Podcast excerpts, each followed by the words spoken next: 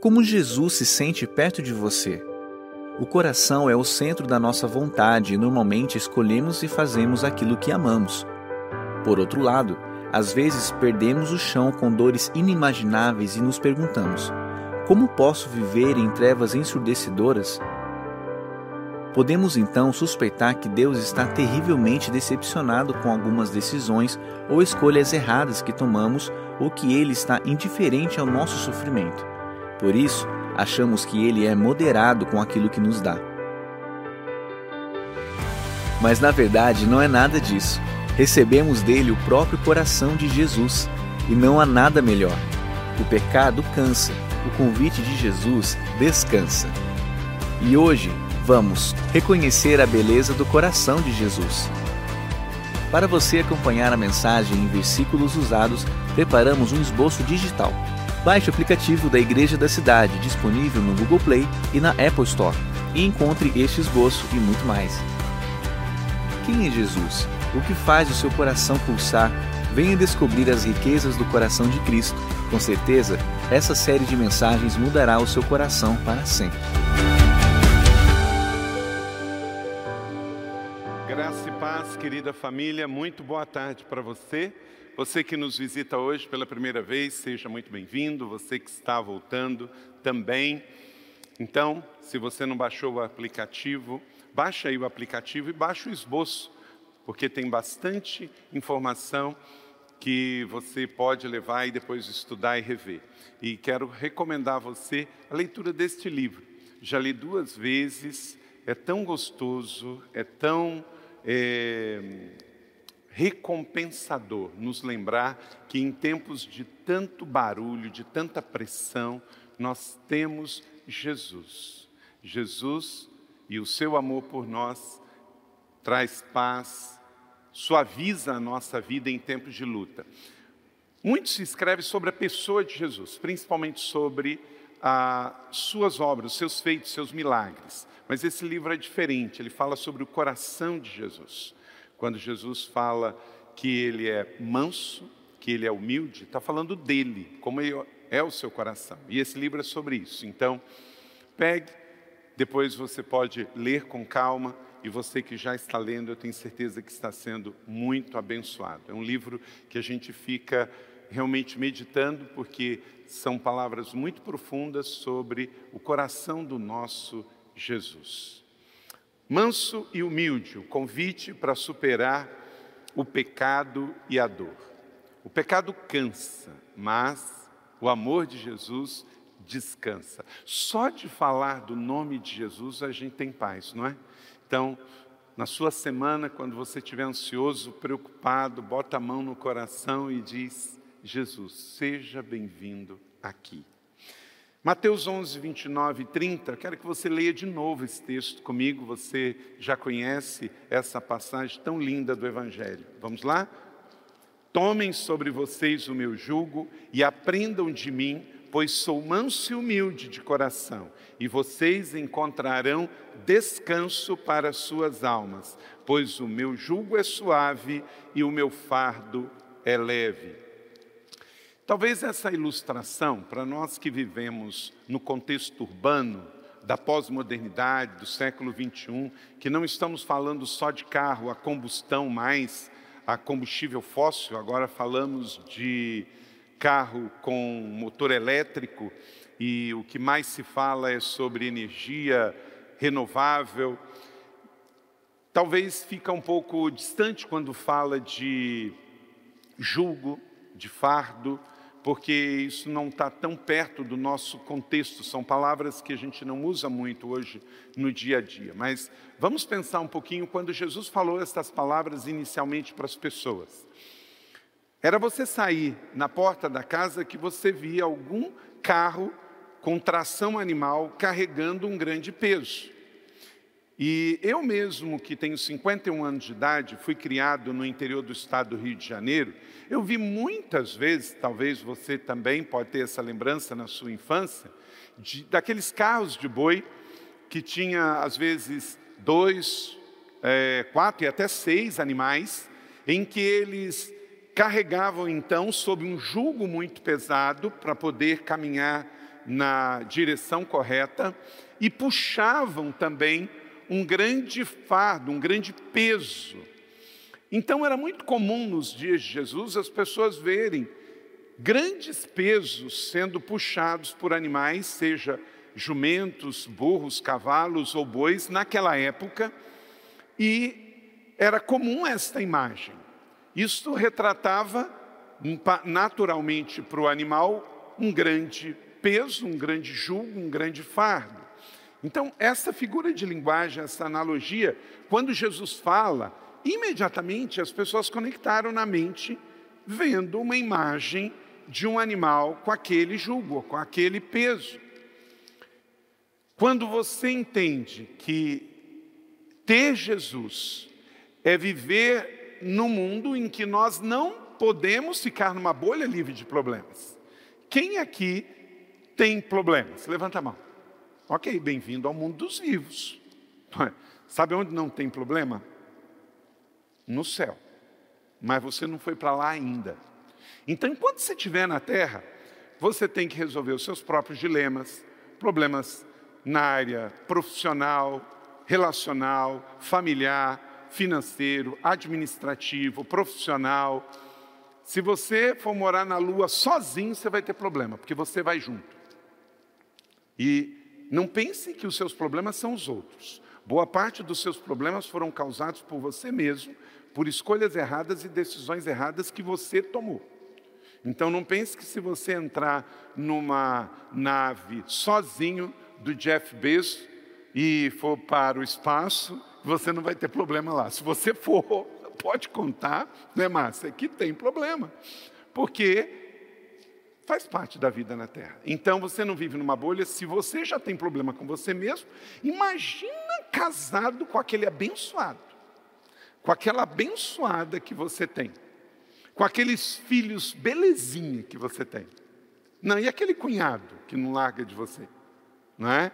E aquele parente que quando te liga você já fica, meu Deus, o que, que aconteceu? Né? Jesus não disse, mas quase disse: parentes sempre tereis convosco não é? E eles são todos abençoados. Quem tem parentes abençoados aqui, não é? Graças a Deus, você não tem parente problemático. Então, faz parte, gente. Jesus orou em João 17 por nós, porque ele sabia que nós teríamos problemas neste mundo. O fato de viver, o fato de se relacionar, porque você não vive numa bolha, você tem problemas. Mas, ao mesmo tempo, nós temos a presença de Jesus, nós temos o coração de Jesus para nós. E aí, o que, que ele está fazendo? Ele está abrindo o coração, dizendo que ele não quer trazer mais peso para nós, mais carga, ele quer que a gente troque todo esse peso, todo esse fardo do nosso dia a dia, da nossa segunda-feira, do nosso trabalho, das nossas lutas, por um andar com Ele. Então é sobre isso esta série.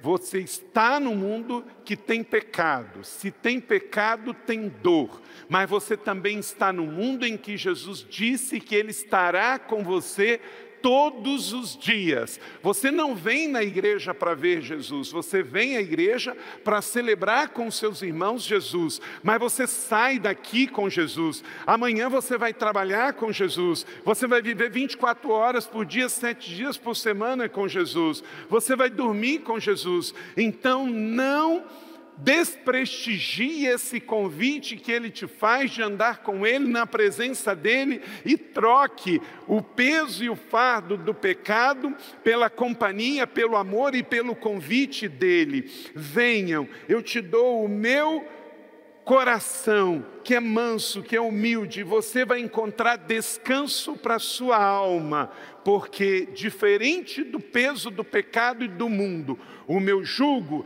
não é pesado, o meu fardo é leve. Amém? Lembre-se disso. E nesta série, outras quatro mensagens já foram pregadas aqui, mesmo que os sermões são presenciais, no nosso portal elas também estão lá e você pode receber as outras quatro A primeira, conhecendo o coração de Jesus. A segunda, a felicidade do descanso. A terceira, a promessa de Jesus. E hoje vamos ver a beleza do coração de Jesus. E eu quero te passar cinco princípios para você, de fato, se deliciar com o coração de Jesus. E domingo que vem, a última, o Pai das Misericórdias. O pecado cansa e o convite de Jesus descansa. Então, conhecer o que Jesus fez é poderoso, é maravilhoso, os seus milagres, mas o que nos conecta é conhecer o seu coração e saber que ele tem um coração grandioso e esse coração é para colocar você 100% dentro dele. Jesus não desperdiça os nossos pecados e erros, ele quer que a gente se arrependa e quer nos levar, através do arrependimento, de uma transformação para perto dele. Então, até o pecado e até o erro pode ser uma ferramenta para que a gente seja lapidado, cresça e esteja mais perto dele, porque onde abundou o pecado, superabundou a graça. Aonde há um pecador arrependido, ali há a graça de Cristo derramada. Nesta quarta mensagem, a beleza do coração de Jesus, vamos ver isso então. 1 Timóteo capítulo 1, verso 14, a graça do nosso Senhor superabundou com a fé e o amor que há em Cristo Jesus. Fé e amor andam juntos, porque Jesus não é um religioso, ele é o rei de amor que veio sem pecado, fez-se pecado por nós, para que pudéssemos ter fé nele mas recebêssemos o seu amor que é incondicional. Como acabamos de ouvir nesta canção, o seu amor é incompreensível. Agora, é importante, olha para cá, deixa eu dizer uma coisa muito importante. Você diferenciar amor de aceitação. São duas coisas totalmente diferentes. É comum pessoas, às vezes, pelas suas próprias escolhas e decisões também, se machucarem, transferir isso para Deus e, em algumas situações, quererem flertar com o hedonismo, com o pecado. E aí está dentro da igreja e tem uma crise conjugal, quer se separar ou cai em algum pecado e aí sai da igreja. E aí vai conviver com pessoas que têm o mesmo pensamento que elas. E é comum pessoas chegarem nessas comunidades, às vezes por questão de sexualidade, às vezes por questão de alguma dependência, e aí começa a conviver nessa comunidade. E daqui a pouco volta para cá e fala assim: agora eu encontrei a verdadeira liberdade. Agora eu sei o que é amor. Lá na igreja é, aquilo não é amor. As pessoas ficam me controlando, as pessoas querem que eu viva daquele jeito. Agora não. Agora eu sou amado. Porque eu posso ser o que eu quiser e as pessoas lá me amam, elas me recebem. Espera aí, será que isso é amor mesmo? Uma vez, uma mulher estava casada com um homem dentro da igreja e teve uma crise e se separou e foi viver com uma outra mulher. E veio com essa palavra dizendo que agora estava feliz e estava livre. E que a vida na igreja, a vida casada, de forma heterossexual, não trazia felicidade. E aí começou a falar. E aí conversou com um conselheiro, e esse conselheiro disse o seguinte: vem cá, se você voltar para esse grupo que você está dizendo que você está feliz, amada, incluída, porque você fez essas escolhas, mas deixa eu te fazer uma pergunta. Se você voltar para esse grupo e falar assim, ó, não vou ficar mais assim, eu vou restaurar meu casamento, eu vou passar de novo a ter um casamento heterossexual, eu vou amar o meu marido, eu vou cuidar dos meus filhos, eu vou cuidar do meu lar, eu vou valorizar minha família, eu vou voltar para a igreja, eu vou ler a Bíblia, eu vou viver uma vida cristã nos princípios judaico-cristã que eu fui formado. Você vai ser tão amado assim? Não, aí não, porque aí eles vão até brigar comigo. Eis o ponto. Então você pegou. Você tem que cuidar bem, porque você pode estar confundindo amor com aceitação. Pares geralmente se aceitam, mas não necessariamente por amor a você, é porque a sua adesão é interessante para o movimento. Às vezes, quando um crente sai de uma igreja e se junta a um grupo de pessoas que querem falar mal da igreja, da família, a sua adesão lá gera volume ao movimento. E você pode estar iludido, a pessoa pode estar iludida achando que aquilo é amor. Não é amor, é aceitação porque também interessa aquele movimento. Diferentemente Jesus, Jesus, ele não só te aceita, mas ele te ama incondicionalmente. Assim, quando você se converteu, aceitou Jesus, você veio como estava. Você não precisou mudar para buscar Jesus. Você veio como estava. E quando você entrou nesta igreja, ninguém disse para você o que você tinha que fazer ou não tinha, numa lista de 100 itens, agora você tem que obedecer a esse sistema.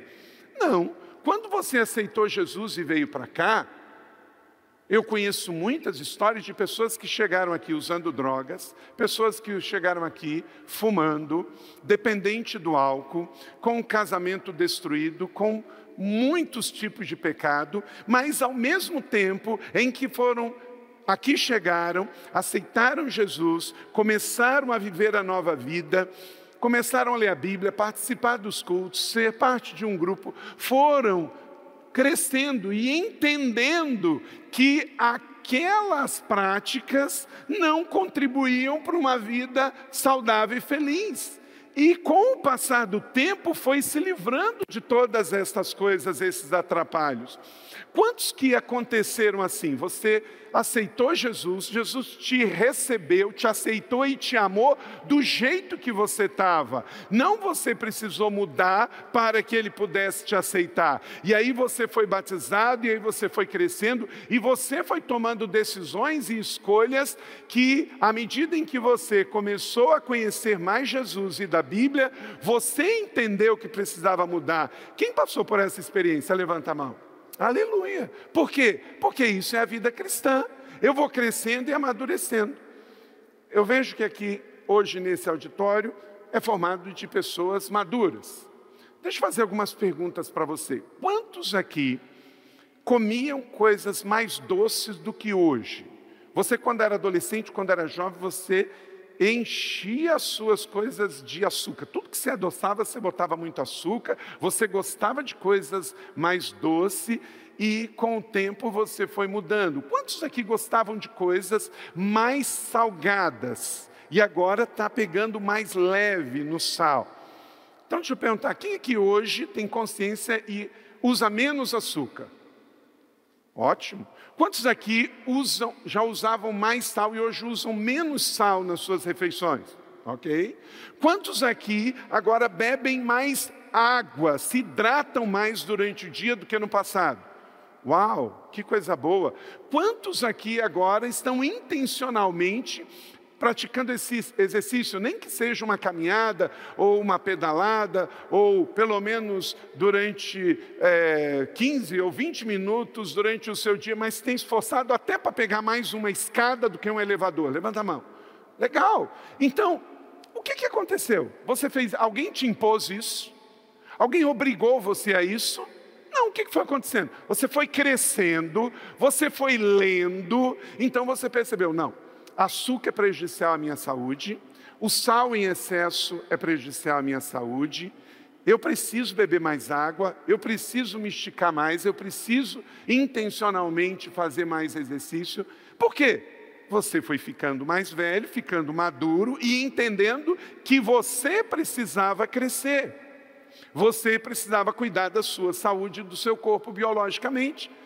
Bingo, é isso aí. A vida cristã é isso. Você não entrou numa seita que recebeu uma lista de coisas que você pode, você não pode fazer. Você encontrou Jesus, Jesus te amou, você o aceitou, arrependeu-se dos seus pecados originais e agora, por amar Jesus e saber do coração de Jesus, você quer agradá-lo. Então você quer fazer coisas não que te dá prazer, mas coisas que dá prazer para o Senhor. Quando você abre mão daquilo que a carne tinha prazer, para que você entregue prazer para Jesus em adoração, em espírito e em verdade, mostra que você está o que? Crescendo. Entendeu? A sua vida é uma só. Da mesma maneira que você cuida do seu corpo biológico, da sua massa, você tem que cuidar do seu espírito, você tem que cuidar do seu coração. Porque você cresceu, amadureceu, então você toma decisões para melhorar a sua saúde. Então, espiritualmente, você cresceu, você amadureceu, você intencionalmente toma decisões para ser mais saudável espiritualmente e para agradar o coração de Jesus. Então entenda, você não segue Jesus porque ele te aceitou, você segue Jesus porque ele te amou. E não há nada que você faça para Jesus te amar mais. E não há nada que você faça para Ele te amar menos. Ele simplesmente te ama. Mas porque você agora entendeu isso, você quer honrá-lo, você quer agradá-lo, você quer dar prazer ao coração de Jesus. João capítulo 15, verso 9: Como o Pai me amou, também eu vos amei, permanecei no meu amor. Olha só, olha aqui. Você permanece no coração de Jesus, porque o coração dele já está com você. Olha só, permanecei no meu amor. Então, Jesus nunca vai deixar de te amar. Jesus nunca vai abandonar você. Se você pisar na jaca, se sujar todo, Jesus vai continuar amando.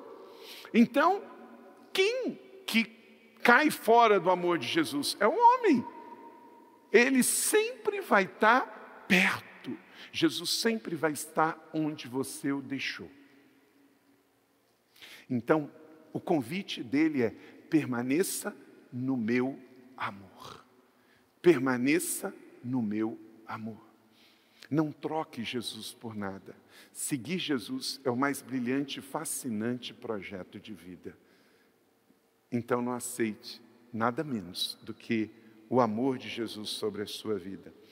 Jonathan Edwards, um dos fundadores da Universidade de Harvard, pregador e teólogo e missionário, não há amor tão grande e tão profundo quanto o amor que há no coração de Cristo.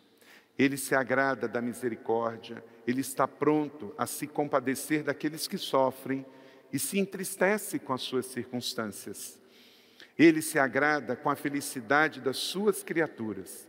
O amor e a graça de Cristo manifestou o amor e a graça que Cristo manifestou excedem tanto ao que há neste mundo quanto o sol brilha mais do que a vela.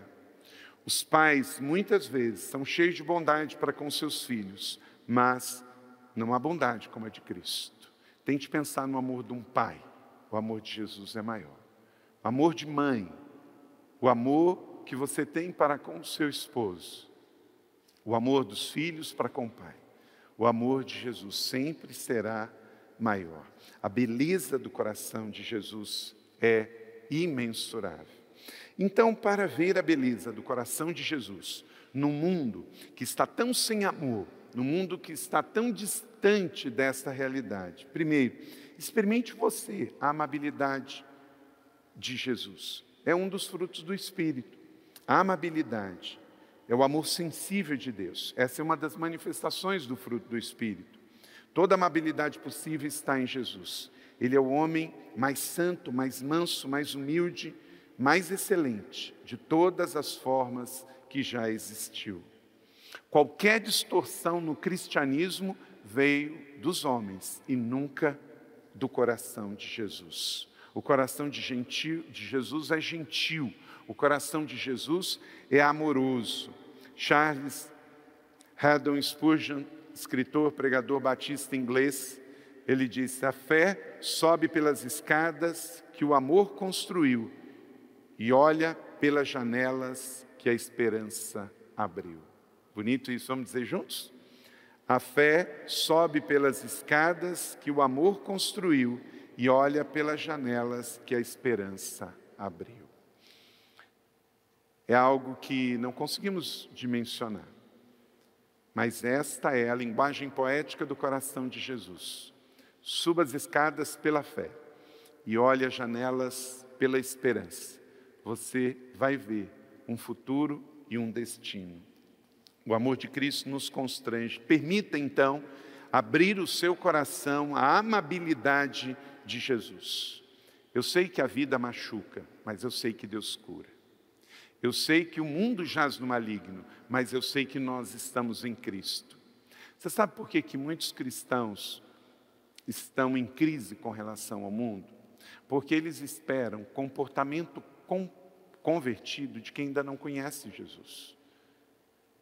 As pessoas que não têm Jesus como Salvador e Senhor, elas estão completamente destituídas desta amabilidade. Então elas não vão entender que amor é esse. Elas não vão entender a cruz, a manjedoura, o Gólgota. Por quê? Quem se arrepende e recebe o amor de Jesus entende que os cravos e a cruz, a coroa e os açoites, foi por amor a você. Mas quem está no mundo e ainda não entendeu isso, continua vivendo por seus próprios prazeres, deleites e pecados. Nós seremos inabaláveis quando decidirmos ser vulneráveis ao amor de Cristo. Porque o amor de Cristo nos faz fortes, embora que o mundo julgue que quem tem Jesus é fraco. O amor nos constrange. Não podemos permanecer indiferentes a um amor tão extravagante, belo e constrangedor. Eugênio Peterson ele diz: o amor penetra nas barreiras construídas para depender contra a rejeição, o desprezo e a depreciação, e vê a vida criada por amor então, toda vez que você sentir desprezo, toda vez que você sentir é, rejeição, entenda, isso não vem de Jesus sobre a sua vida. Isso vem do pecado, isso vem do diabo que quer diminuir você. E Jesus quer honrar e levantar você. A vida plena de Jesus jamais vai rejeitar, desprezar ou depreciar você. Você tem valor e tem muito valor. Salmo 8 diz que você foi feito pouco abaixo dos anjos. Então não troque a sua autossabotagem ouvindo pensamentos do mundo que não conhece o amor de Jesus por você, que já experimentou desse amor de Jesus. Então permita-se encantar, permita-se apaixonar pelo coração de Jesus esse coração que é manso, suave e humilde. Deus resiste aos orgulhosos, porque o coração dele é humilde. Jonathan Edward também diz: não existe um amor tão grande e tão maravilhoso no mundo do que o que está no coração de Jesus. As pessoas estão procurando um amor que é efêmero e passageiro. A palavra amor no nosso português caiu em descrédito, porque você come um cachorro quente e fala amei. A pessoa encontra alguém numa balada e diz: Amei. A pessoa encontra alguém que nunca viu na vida e fala: Amei. Entra num carro novo, amei. Muda de casa, amei. Então isso vai o quê? Desgastando a palavra, vai perdendo a sua força. Mas isso não tem a ver com amor, tem a ver com gosto, preferências e vontades. O amor de Jesus é algo muito, muito mais profundo e maior. E quanto mais você estudar o Evangelho, meditar na palavra de Cristo, ler uma literatura como essa, vai te ajudar a ver e sentir as nuances do amor de Cristo Jesus. Segundo, ofereça respostas práticas ao amor de Jesus. Esta semana ofereça respostas práticas. O apóstolo Paulo diz em Efésios 3, 16 a 19, que devemos estar arraigados, alicerçados em amor, para que possamos compreender com todos os santos, isto é, os nossos irmãos na fé, a largura, o comprimento, a altura, a profundidade do amor de Deus que está em Cristo Jesus, que excede a todo conhecimento, para assim vivermos cheios e plenos da plenitude de Deus. Então, quanto mais estivermos enraizados em Cristo, maior será a nossa capacidade de receber dele a influência do seu amor sobre as nossas vidas.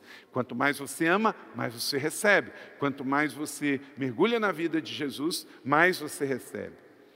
E deixa eu dizer uma coisa: eu sei que tem pessoas que você quer amar com o amor de Jesus e elas desprezam seus conselhos, desprezam seu convite para vir à igreja, a ir num grupo. Eu sei disso, isso acontece comigo o tempo todo. Mas tem duas coisas que as pessoas não podem rejeitar: a minha oração e o meu amor. Seus amigos, seus parentes podem rejeitar um conselho, podem rejeitar um convite para vir à igreja, pode rejeitar um presente que você der, uma Bíblia, um livro, mas eles não vão rejeitar a sua oração e o seu amor. E você não paga nada para orar, não paga nada para amar. Então continue amando e continue orando por aquelas pessoas que você quer vê-las tendo uma experiência com Jesus, experimentando do coração de Jesus. Aonde quer que elas estejam, onde quer que elas forem, elas não podem estar longe do seu amor e da sua oração. Não pare de amar. O apaixonado investe mais tempo em deleitar-se na presença do que qualquer outra coisa. Continue amando sem parar. Muitas vezes, quando dizemos eu amo você, usamos um imenso eu e um pequeno você. Tomamos amo como uma conjunção em lugar de entender que é um verbo que implica ação ir em direção, não parar, continuar, prosseguir, ser dinâmico, intenso e estar completamente envolvido. Queridos, eu não tenho dúvida que Jesus não voltou à terra ainda e que a igreja não foi arrebatada, porque nós cristãos temos falhado. Periodicamente, em minhas orações, eu peço perdão, além dos meus pecados, pelos pecados da igreja o tempo todo. Eu estava, nesse tempo de férias que eu estive viajando e fora do país, eu estava um dia com Leila, a gente estava em Amsterdã e pegamos um guia para nos falar sobre o país. Mas nós não pegamos um guia de agência. Hoje existe uma coisa, a internet favorece isso, pessoas que oferecem o chamado free tour. Esse homem, que inclusive o apelido dele era Carlito, era um holandês com o nome Carl, mas ele, antes de saber o meu nome, ele disse que chamavam ele de Carlito, e foi muito interessante. Então reunimos lá na praça principal de Amsterdã umas 25 pessoas, jovens, de várias nacionalidades, e começamos a ouvir ele falar sobre Amsterdã. Um jovem de aproximadamente uns 35 anos de idade, doutor em história, e ele começou a falar, mas ele não falava daquele jeito assim trivial, ó, oh, isso aqui historicamente foi isso, foi aquilo, essa casa, etc. Ele estava nos contando a história, por que, que Amsterdã e por que, que a Holanda é conhecida mundialmente como um lugar liberal. Da onde veio isso? E queridos, para nossa tristeza, tem a ver com a conivência do pecado da igreja lá atrás. Primeiro, a Igreja Católica Romana, depois, a própria Igreja Reformada Holandesa. A Holanda se tornou, foi ela que criou a Companhia das Ilhas Ocidentais, a Companhia de Navegação Holandesa, que aqui em, em Pernambuco tivemos a invasão holandesa para quebrar o domínio português de exploração do açúcar, que colocou o açúcar lá em cima, naquele tempo se comia muito açúcar, né? presenciamos isso. E era também parte da tentativa de quebrar o monopólio. Todos nós estudamos sobre o famoso é, Maurício de Nassau, não é? Mas já naquele tempo, quando os navegadores saíam do porto de Amsterdã para ir para o mar, a igreja, os padres e depois os pastores reformados vendiam indulgências, cobravam indulgências perdoando pecados até por antecipação dos pecados de prostituição, de álcool que aqueles homens iam se envolver. Então, a igreja começou a fazer vista grossa. Depois, para o grande mercado de escravos, só para o Suriname, a Holanda comprou mais de 600 mil escravos. E a igreja já era reformada, já era protestante. Então, muitas vezes, gente, lá atrás, tem um cristão que não foi sal da terra e luz do mundo. Eu espero, em nome do Senhor Jesus, que na sua vez seja diferente. Você não tem que ser uma pessoa melhor do que as outras, mas você precisa ser uma pessoa comprometida com a verdade. E para concluir essa história, foi muito interessante que na Holanda você sabe que tem os coffee shops. Coffee shops não é lugar de tomar café, é lugar de fumar maconha. Se você for à Holanda e você quiser tomar um café, você tem que ir numa cafeteria. Se você falar que você vai num coffee shop, você vai usar droga. E aí ele virou e falou para aquele grupo assim: Então, vocês talvez aqui viram alguns coffee shops? Alguém aqui de vocês foi a algum desses coffee shops? Aí um rapazinho assim de uns 25 anos falou assim: Eu fui. Aí ele falou assim: Você comprou uma maconha lá? Ele falou assim: Sim, mas dentro do permitido, do legal, do possível. Aí ele disse assim: Legal? A Holanda não planta maconha. Ele falou assim: pode ser legal da porta para fora, da porta para dentro tem um imenso comércio de entorpecente que envolve corrupção, que envolve assassinatos, que envolve uma série de coisas erradas.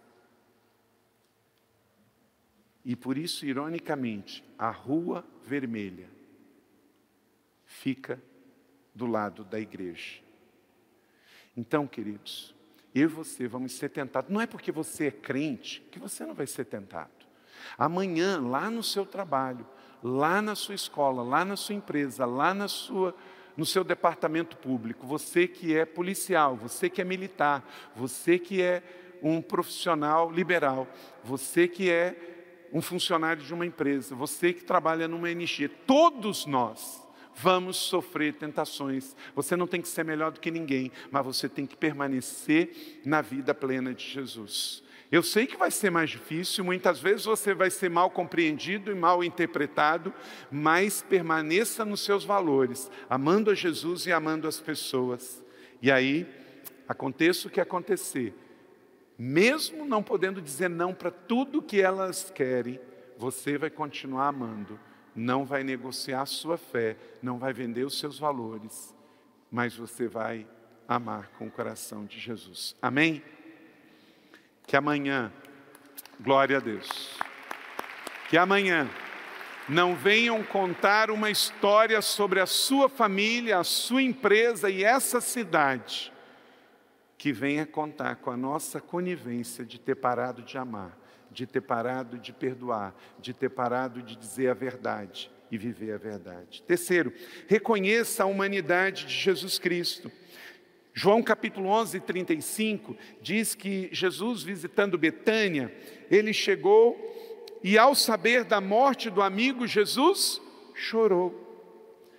Quando Jesus ressurge e aparece para os onze, ele encontra-se com Tomé e ele diz: Coloque o seu dedo aqui e veja minhas mãos. Estenda a mão e coloque no meu lado. Pare de duvidar e creia. Deixa eu te dizer uma coisa muito importante. Jesus ressurge e traz no corpo as marcas da lança e dos cravos nas mãos. Sabe por quê? Jesus ressurreto, ele não deixa de carregar a sua humanidade. Jesus foi 100% Deus, mas foi 100% homem também. Porque ele é Deus, mas ele agora ele entende o que é dor, o que é luto, o que é tristeza, o que é solidão, porque ele passou por tudo isso, e não é porque ele é o filho de Deus e voltou para o céu que ele deixou a sua humanidade. Ele continua sendo Deus. Inclusive isso é parte da nossa fé. A nossa teologia crê nisso. O catecismo de Heitenberg diz: temos a nossa própria carne no céu, Cristo.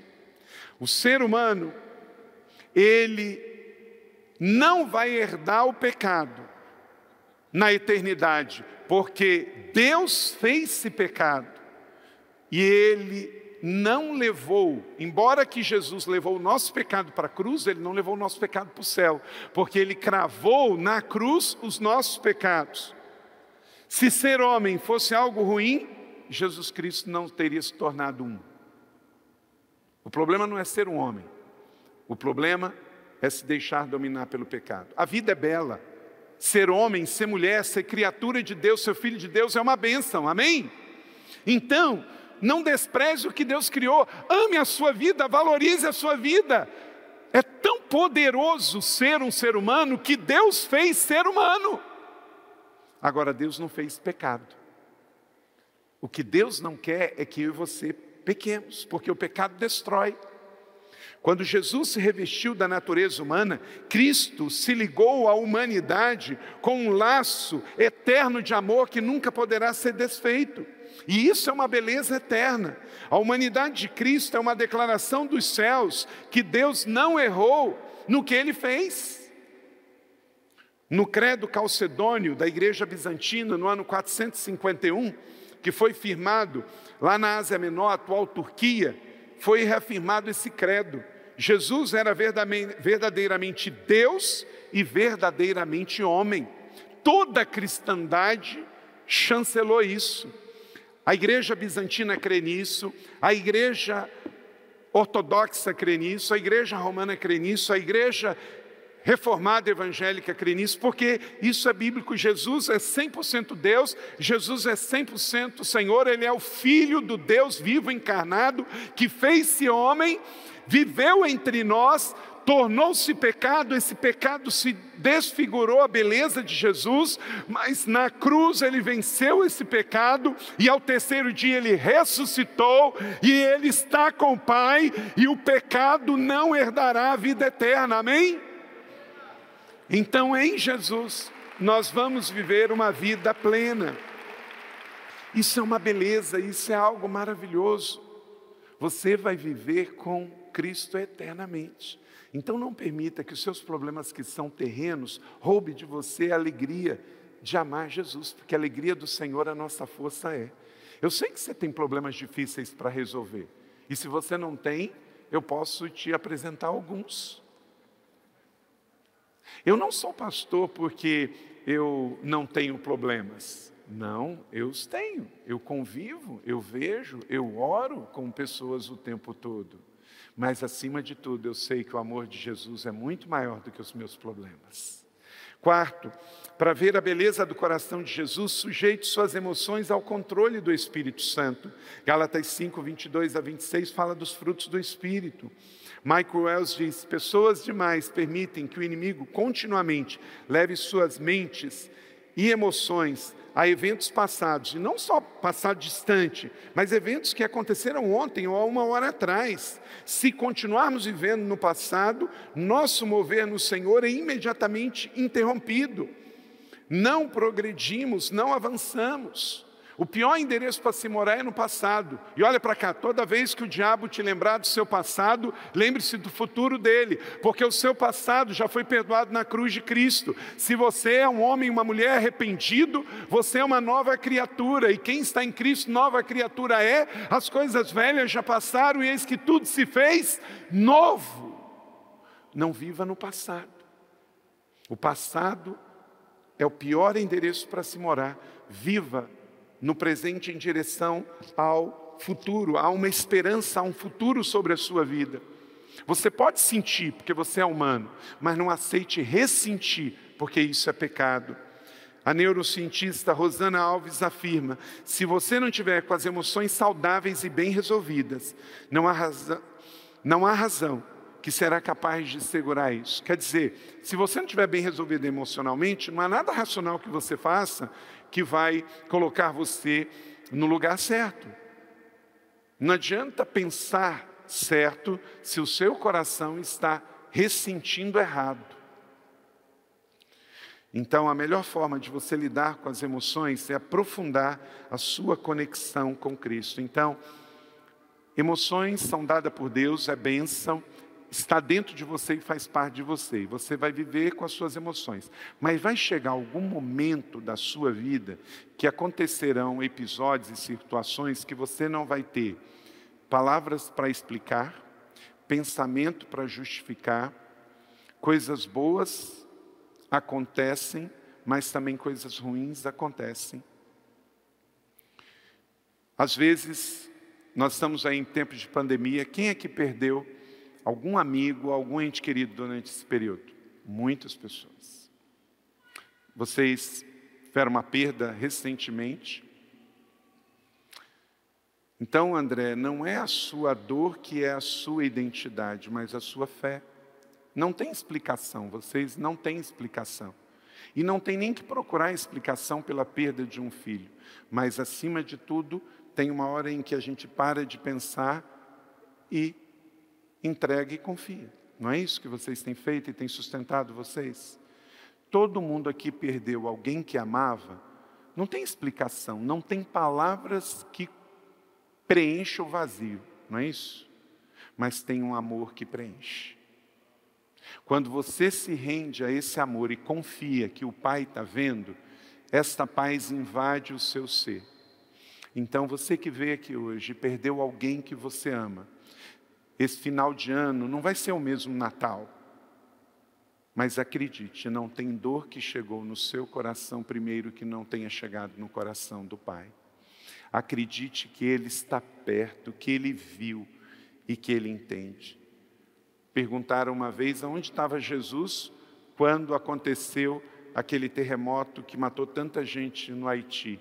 E um pastor respondeu: no mesmo lugar que ele estava quando viu o seu filho único sendo crucificado na cruz sem nenhum pecado. O pai estava chorando. Toda vez que você chora, o Pai chora com você. Isso é a beleza da humanidade de Jesus, por isso ele veio aqui, porque Jesus perdeu um amigo e ele chorou também. Chorar não é fraqueza, mas você não pode viver eternamente no luto, porque a vida segue e existem pessoas que precisam do seu amor. Existem outros filhos, existem parentes, existem amigos, existe o reino e a vida prossegue.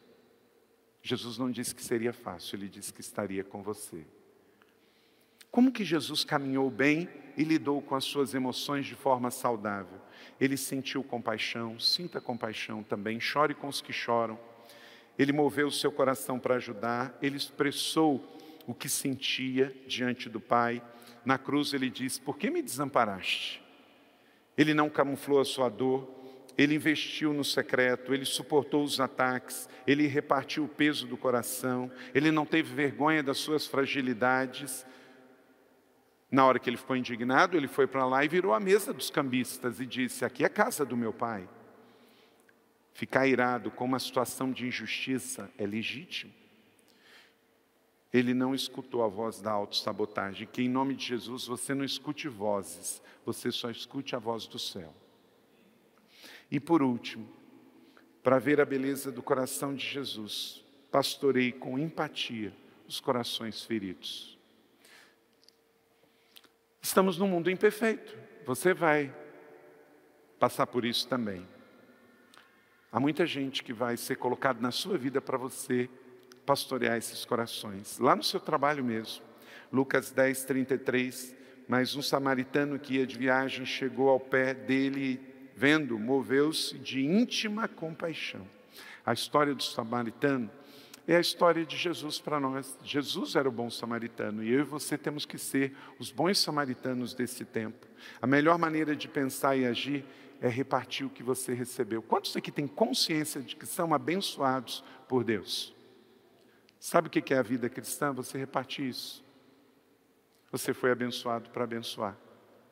O processo de cura não envolve nossa maturidade em si, mas a nossa conexão com Deus. Então, mesmo que você não tenha chegado lá, mesmo que você não esteja completamente curado, que você não cresceu tanto que gostaria, que você não sabe tudo que gostaria, que você ainda tem tantas fraquezas, tantas debilidades, acredite que mesmo nesse processo você pode ser usado para curar outros também, em nome de Jesus, porque você tem Jesus e quem tem Jesus tem tudo. Uma comunidade terapêutica cristocêntrica ela vive Jesus 24 horas por dia, sete dias por semana. E é isso que a igreja é. Então, quando o acesso ao coração de Jesus, ele é percebido e entendido e valorizado por cada cristão, a vida cristã é receber a mansidão e a humildade de Jesus e repartir isso a todas as pessoas. Então, essa semana, quando você encontrar um coração ferido num hospital, numa funerária, numa prisão, numa casa, num escritório. Ame, ore, interceda, chore com os que choram. Assim era o coração de Jesus. Aproximou-se de Jesus um leproso que rogou de joelhos: Se tu queres, pode curar. Talvez o que esteja faltando em nós é admitir a nossa lepra e termos esse coração de buscar o coração de Jesus e pedir perdão e pedir: limpa-me, Senhor, restaura-me, Senhor. Vejam com que grande amor o Pai nos amou e nos concedeu a bênção de sermos chamados filhos de Deus. Esse é o seu maior título: ser filho, filha de Deus. Jesus Cristo te ama de forma extraordinária e extravagante. A maior beleza desse amor é o fato de sermos chamados filhos de Deus. Viver como filho é o maior presente que recebemos de Jesus Cristo. Através da nossa filiação em Deus, o nosso Pai, temos acesso a todas as coisas. Não somos melhores do que ninguém, mas temos a certeza de que nunca seremos rejeitados, sempre seremos amados, sempre seremos nutridos e abençoados. Amém? Glória a Deus, que bom que você recebeu esta palavra da fé, essa mensagem, o Espírito Santo agiu e certamente Agora é hora de você poder dar uma resposta para Deus. À luz do que você recebeu nesta mensagem de fé, pregada com tanto amor, uma mensagem bíblica de Deus para o seu coração, é hora de você dar uma resposta para o Senhor. E eu quero convidar você a dar uma resposta e quero fazer três convites para você.